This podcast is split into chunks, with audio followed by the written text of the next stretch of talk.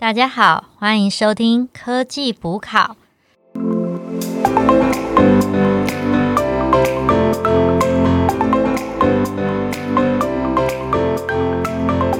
欢迎收听科技补考，我是主持人 Anna，我是 Alicia，我是 Alan。OK，那我们来到我们的今年的第几本啊？可能到第五本了吧？好充实哦！哇塞，好看了第五本书。那这一次我们想要找一点比较。跟科学、跟我们工作上或者是大家生活上，有一些息息相关、有一些帮助的书，那我们选了《数据的假象》。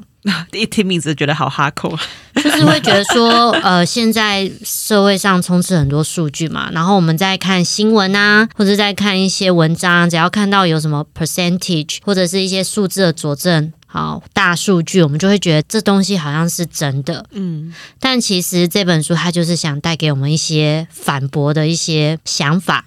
那我们大家就可以来讲一下，说，哎，我们当初为什么会想选这本书？其实我是想要看科学类的，所以我有去爬了一下那个网络文章，他有推这一本啊，你被推荐到了，对，没错。哎，其实对啊，当初我们就是靠你那个书单，然后你先选了几本，然后我们再大家做一个投票。就觉得这样蛮好的，就变成说，当我们如果。没有什么 idea 的时候，我们可以去看一些别人整理好的一些 collection，然后之后去找出比较适合自己或者感兴趣的议题，这样也蛮好的。嗯，那其实我当初为什么有投这本书？我有看了一下，就是大家选的书的序嘛，然后我看了这本书就觉得说，哎，以前觉得只要有数字的佐证，那看起来是合理的，那其实就很有可信度。但这本书它用了一些方法告诉我们说，其实那些都是骗人的，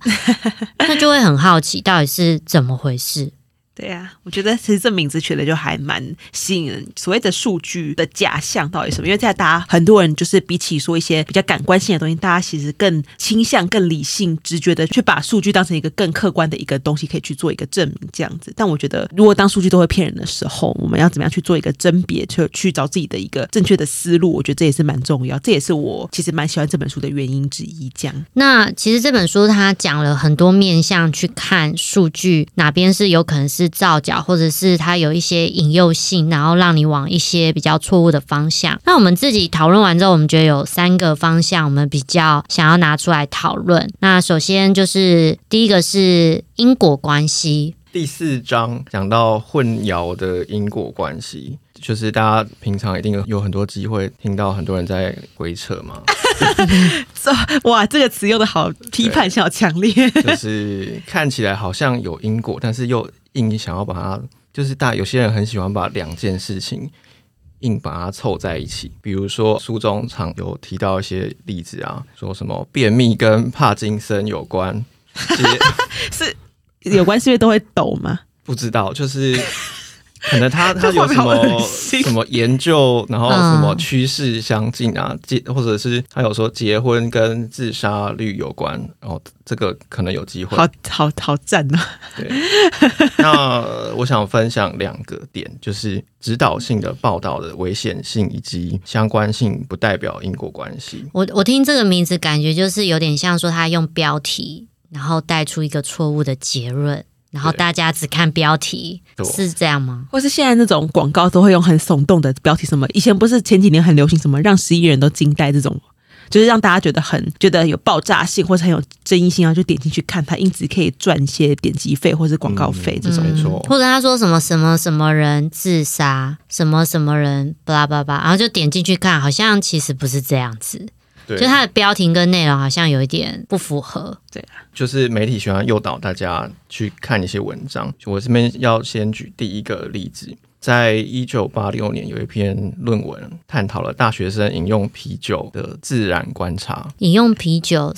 嗯，是是要讲说喝太多会喝到几杯会会中毒吗？还是这样？还是喝几杯会断线之类断片？还是会会？性爱 party 有可能，我们刚刚避而就是面面相觑不敢讲的话，最后 最后 Anna 讲出来，嗯，有可能就是有可能有可能那个性爱 party，大学生过得比较开心，然后啤酒热销，所以有人想要做一些研究嘛。啊，他书里面还讲到一个很逗趣，就是他说做研究的时候，研究员还要尽量保持低调，在桌边坐下来观察，举止如同一般客人观察桌边的那些大学生。嘿。然后有一个结果啊，就是研究员发现啤酒容器的大小跟饮用量有强烈的相关性。嗯，容器哦，为什么觉得听起来好像有一点有点 废话是吧？是是只是说他用比较小杯子，他觉得喝的比较少。对，研究员就说，就是比如说他发现点壶装啤酒嗯，的那一桌，就是会喝很多。点瓶装会比较少吧。对，这有点废话，但是媒体报道就是会把它导向就是点壶装啤酒的结果是，就是大家喝的很多，然后甚至有些主张的报道就会讲到说，我们应该要禁止贩售壶装啤酒，不然学生会喝很多酒。就是有点过度深润了，其实应该没那么夸张。而且本来我会觉得说自己感觉有点怪怪的，因为喝壶装一壶本来就比较多，那一瓶本来就比较少。然后壶装就是大家分享的、啊，对啊，就是其实这个是一个很而且它比较划算吧？很微妙的，就是稍微有相关性，但是他们硬要把结论反过来变成是说，因为点了壶装啤酒，所以大家会喝很多，所以只要不点壶装啤酒，大家应该觉得喝的比较少吧？有这种这种感觉。对，另外我要举一个比较有趣的例子哦，相关性不代表因果关系。我想大家应该可能都有接吻的经验吧，哦，或者听众可能也有，这是一个那个 初吻的研究突。然觉得尴尬起来。好，不管有没有，应该有看过电影嘛，连续剧嘛，就是初吻这个研究，就是自尊感与接吻的经验有明显相关，哈，明显的关联。我没有为说什么？正是没有相关，就没是有没有是没有。接吻的人就会比较低自尊。还是有自尊的人比较敢亲人家？有可能就是有很多种可能哦。第一个就是，比如说某一个人他的自尊感很强，信心感爆棚，对，所以他从事亲亲吻的行为可能性非常高，他不管对方怎么想，没错直，接亲上去就对。我亲你是你的荣幸，对。但是也不一定啊，有可能是因为自尊感很强，所以他很容易谈恋爱。那因为谈恋爱，所以接吻了。可是我高自尊不是感觉比较挑吗？嗯，不知道不知道 乱讲的乱讲的。就是有相关性嘛。那可是有没有可能是因为我接吻了，我自尊感提升，自我就是自我感觉良好，我初吻很美好，因为这个初吻让一个人的自尊感发生神奇的变化。就从此自信心爆棚，就啊，我我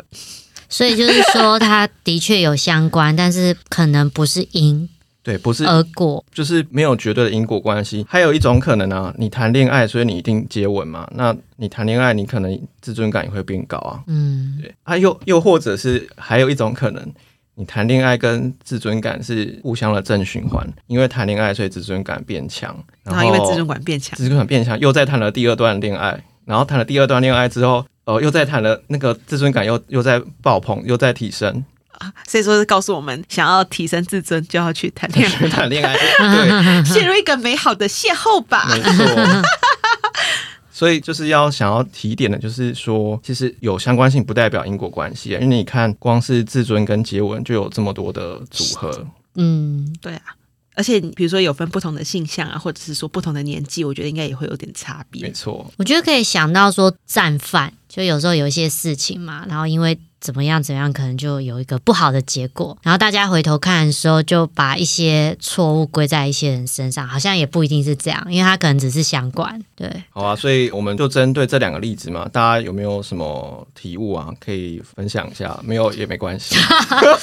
其实我觉得很多时候的确就是因果，就是比如说你可以证明这两个东西有关系，但是它到底是不是，到底是只是有相关联，然后背后还有共同的原因呢，还是说它其实就是一个有联动性的因果？我觉得其实是一个常常会让人家拿来会被误解的东西，因为大家很直觉的时候都会想到说，哎，其实是有相关的，就会觉得说，哦，一定是谁的错什么的。就像刚刚呃安娜讲的，就是说是很常会被拿来运用在说，哎，特别是在吵架或者是比如说在审判的时候，在讲说大家在扯头花，就是互相推卸责任的时候。这也让我就是是说，平常我们在看新闻或者在看一些文章的时候，他们常常都会把两件事的研究结果他给出来，然后就马上导向说，哦，因为这个增加，这个也增加，所以是因为 A，所以 B 也跟着增加。那我觉得常常会看到这样的研究，那会让我再多一方的审视，说这是会不会有一些过于牵强？对啊。对，或者是时间拉长来看，可能短时间是这样没错，但是时间拉长，结果又不太一样。或者只是在一个正常的波动范围内，但是讲的好像，比如说股票啊这种，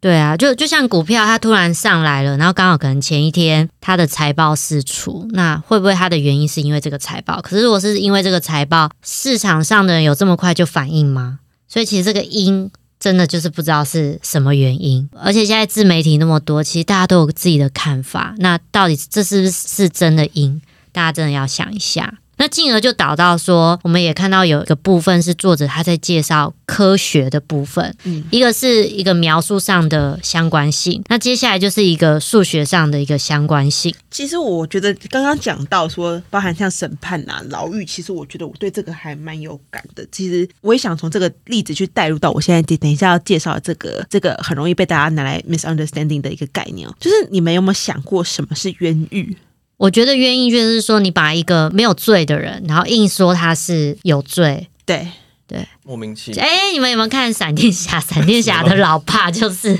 哦当初小时候的时候被误误会说他是因为。当初附近就是刀的指纹上有他，然后附近又没有别人，然后闪电侠是小孩子，他说他被一个漩涡飞出去，大家都不相信他，所以在旁边就只有他爸爸，所以他爸爸就被抓进去了。G G。对啊，就是冤狱。好像韩剧或者是什么剧也常常会有冤狱，嗯，对，其实它是一个很好，就是被拿来做一个戏剧题材，因为大家其实就会觉得说，在大家的概念中，这是有可能会发生的事情，对吧？我觉得越狱很惨呢，就是你抓错人，他为他从来没有做过的事，然后这样背负一生。没错，所以我觉得是说，我们真正要找出来所谓的冤狱，其实他就是要去辨别说。我们用一个比较像是，可能再换一个大家很常听到的一个词，就是所谓的未阳性跟阳性。好，当你今天被审判出来说有点难你是 guilty，就是你被审判，好，你被犯故意杀人罪，嗯，那你这样的这样子被审判的结果之后，这个被告到底是有罪的还是没罪的？这就是我们讲的。如果说他他明明是无辜的人，但是他其实被判也有罪，就是未阳，对他他就是未阳性。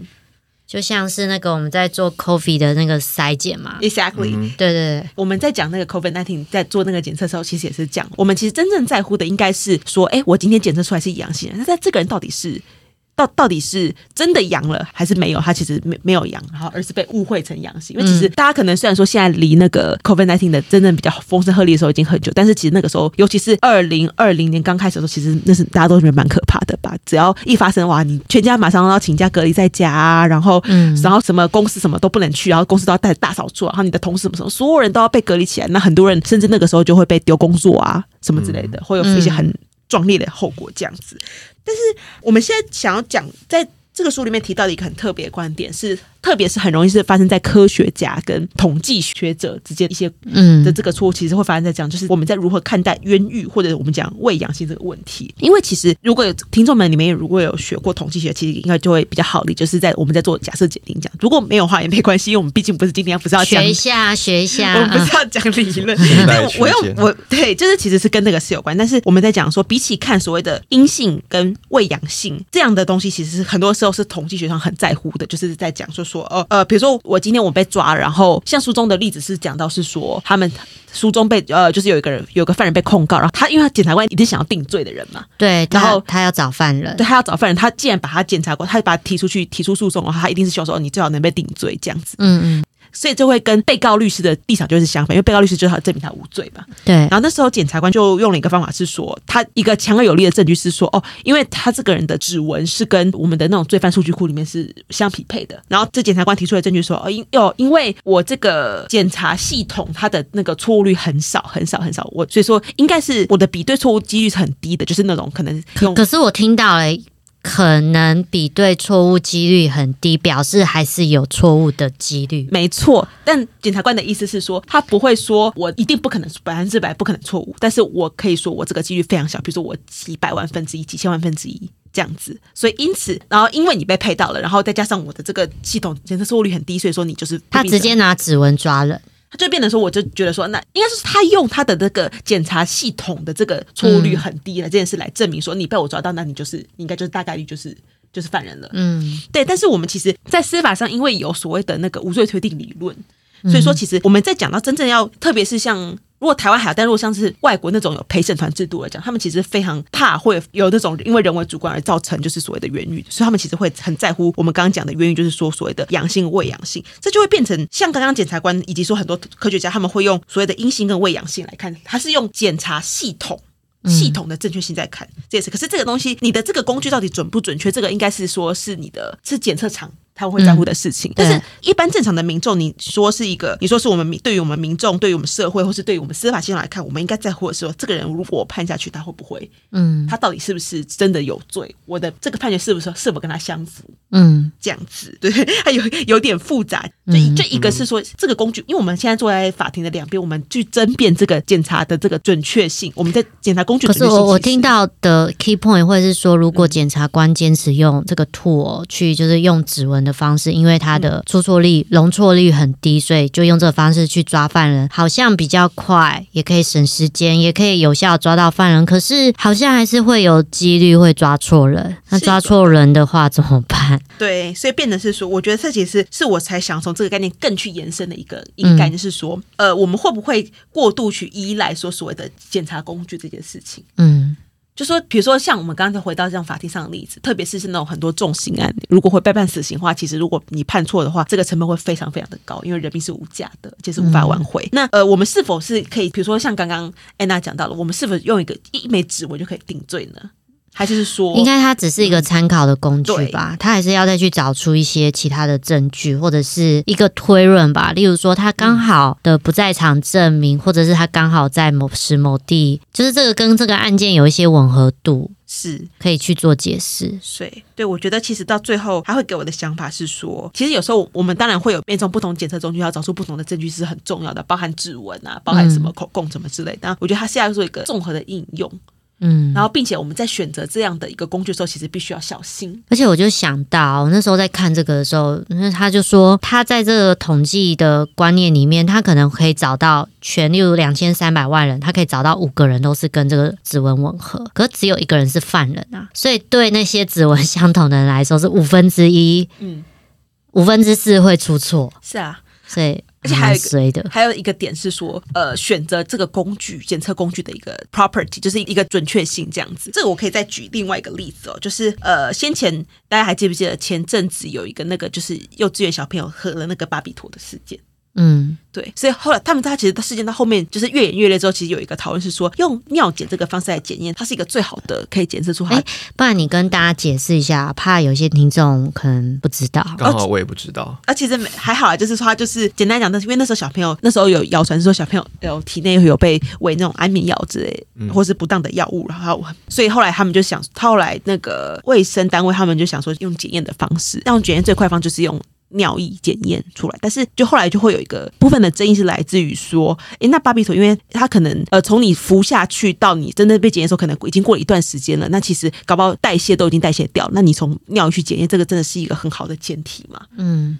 所以变得是说，就像回到刚刚的刚刚例子好了，我们指纹是唯一或者是最好的一个方式去证明这件事情嘛？那有没有比如说有没有可能他是被陷害的？是回到这工具，或者说我们可以另外一角度来讲，是说我们在确定一个检测或是检验的时候，我们当然是最关注它的效度嘛。在效度之前，它的信度、它的包含它的一致性、包含它的一些检测素材的选用 是否是正确？这样这一 part 好像有有点复杂，但是我觉得它其实就反而是一个更 tricky 的东西，是因为大家是，比如说你当你熟悉这个工具规则之后，你用这个工具规则来疑惑人心，这样。嗯，所以是不是想要？讲的是说，其实科学的结果不一定可以参考。应该是说你可以参考，但是你要有一个合理的比重，然后而且说，呃，不只是关注这个结果的效力，而是说它这个基本上它的设计是不是妥当，然后它的你拿来比较的基准，你来证明它这个东西有效的信度，你的比较是什么？你比较的是说的一些前提条件的是不是 OK，是一个正确，然后有帮你办法帮你导到说这样的一个平衡的标准，这样子。对，嗯，所以就是还是不能太相信 tool 的部分，应该还是要再加一些其他的指标一起帮忙。我觉得最重要是你要 understanding 这个 tool，然后这个实验设计跟这个出来的结果是什么意义？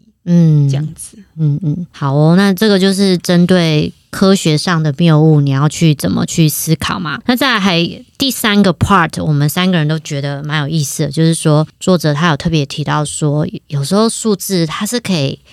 它数字都没有出错，但它是骗你的。那怎么说呢？举个例子哦，假设我今天就说，哎，那个荷兰的男性就是最高的，因为我看到他的平均身高是一九五，嗯，蛮高的，对啊，很高。你看他的，你们听到就只会讲一句话说蛮高的，可是你们有问我说我取样的标准是哪来的？我从哪里听到的嘛？都没有人问嘛，就会觉得我说话好可信哦。看的哪篇网络文章？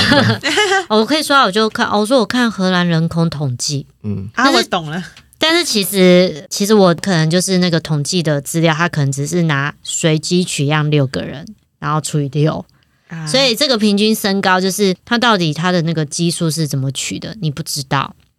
好，第二个就是啊、那个最近那个政治嘛，非常的火红嘛。那假设我是某一党的，我就说我的政策可以让大家节税啊、每年每人可以节税，平均节税五千块、一万块。那大家是听到很开心，非常开心。你对觉得嘞？不错啊，五千一万块好了，一万块节税一万块，OK 啊，好啊，很好。OK，我那个我通常因为这种节税通常都会有条件但是，我可能会先看下条件但数是什么，说出什么都没讲清楚。年收年年收如果什么低于十万块以下才可以拿，那对我一点屁用都没有。哎呦，这时候我们又看到这个 Alicia 在刚刚介绍科学的时候，她已经有那个体会到这防个背心，对科学的谬误，因为她已经被这个检测 tool 已经有一些就是掀起一些 awareness。对，就是其实为什么他会平均减，可能每个人一万五千到一万，因为他是除以两千三万三百万人嘛。可是说不定这个节税政策只是针对最富的那百分之一，我把它的门槛降低了，所以它那个节税的啊幅度非常大，但是我的 base 是除以两千三百，所以我每个人平均可以减税一万，但是不是代表每个人，还是要看到你的薪资水准落在哪个区间，你是不是那个政策的利益者。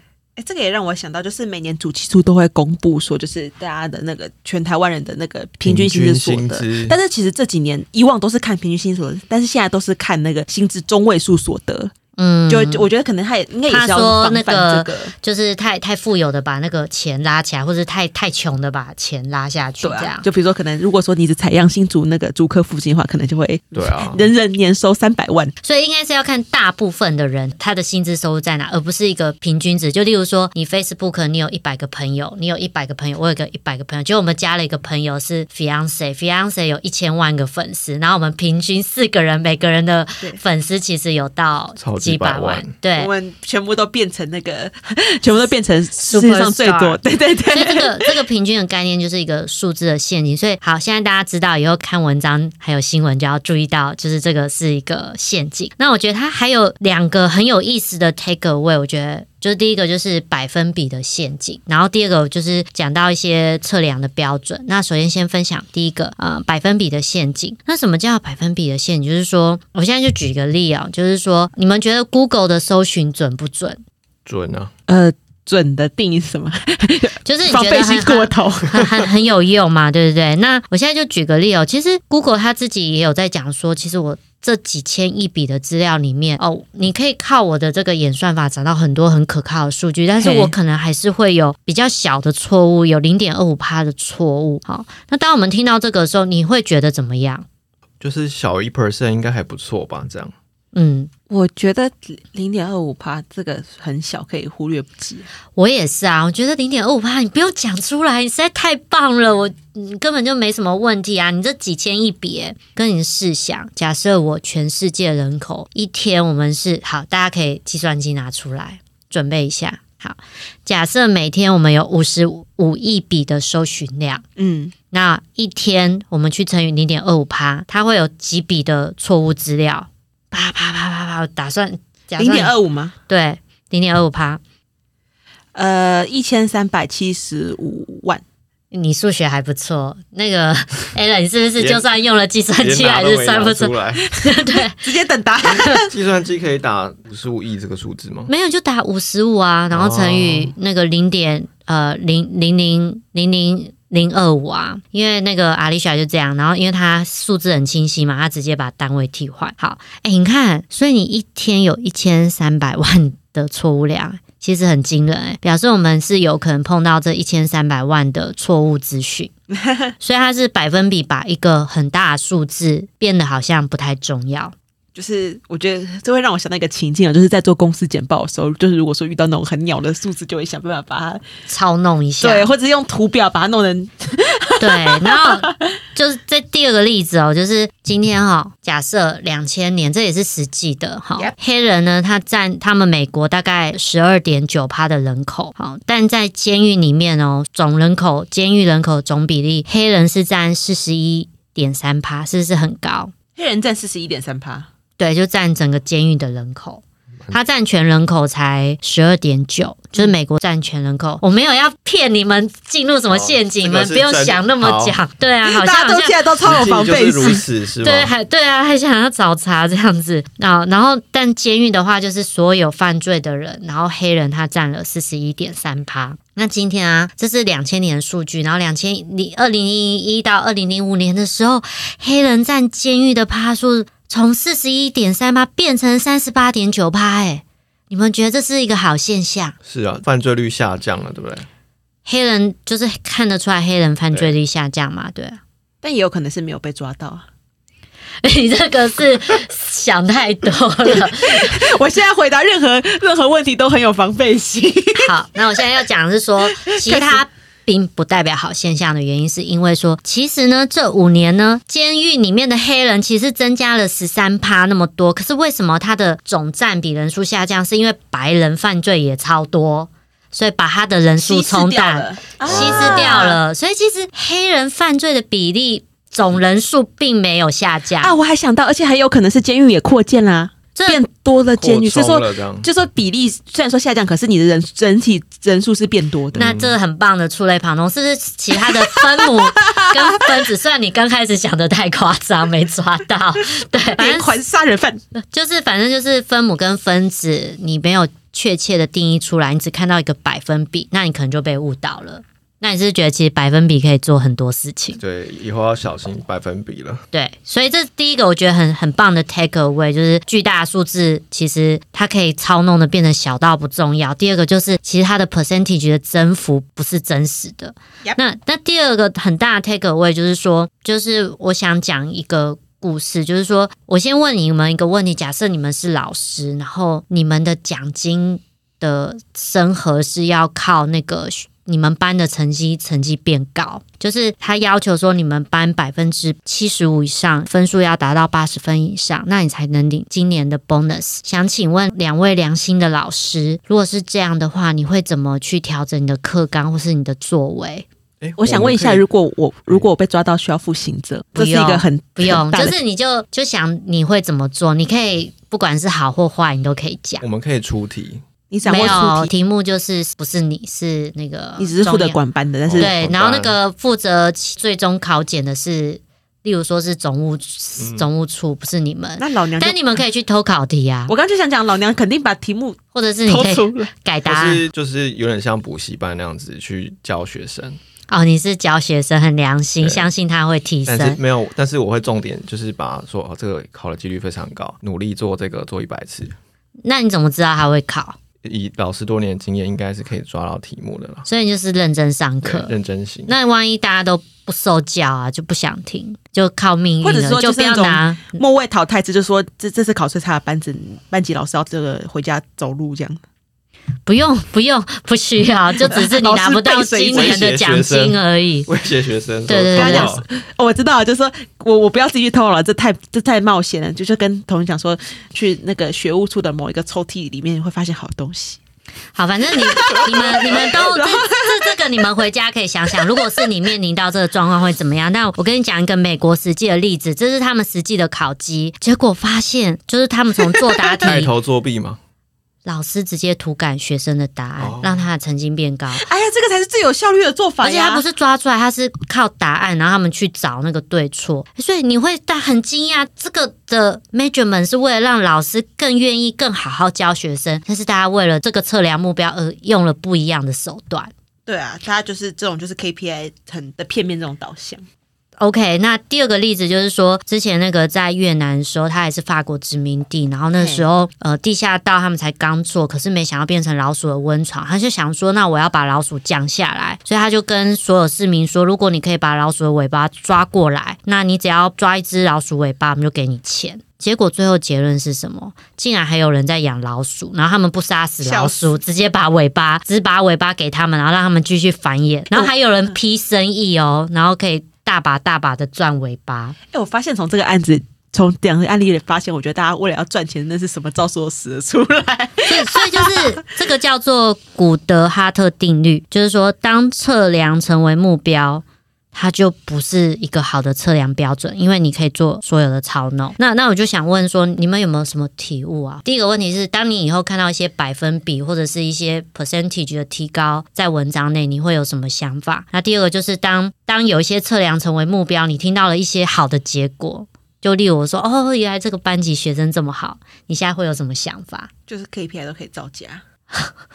就是只要有方法去单一衡量某一种价值，像你刚刚讲的，比如说可能只用考试成绩来衡量这个班级的话，那大家就是会，就是他就是变相鼓励作弊啊什么之类，就是所以就是要要再去看一些什么德性，就其实跟你刚刚讲的那个科学谬误是同样的意思。类似啊。对，就是要多交叉验证了。比如说，我可以看去年啊、大前年，然后是以前的数据做交叉比对啊，嗯嗯嗯跟那个看财报一样。哎呦，哎呦，那公司什么今年突然营收暴涨，一定有什么奇怪的事情发生。变成标股啊，对，嗯哼哼。还有就是被嘎空啊。嗯，所以啊，那大家对数字要提高，就是对它的敏感度，不要盲信嘛。然后针对自己的在意的事情，你要做一些交叉验证。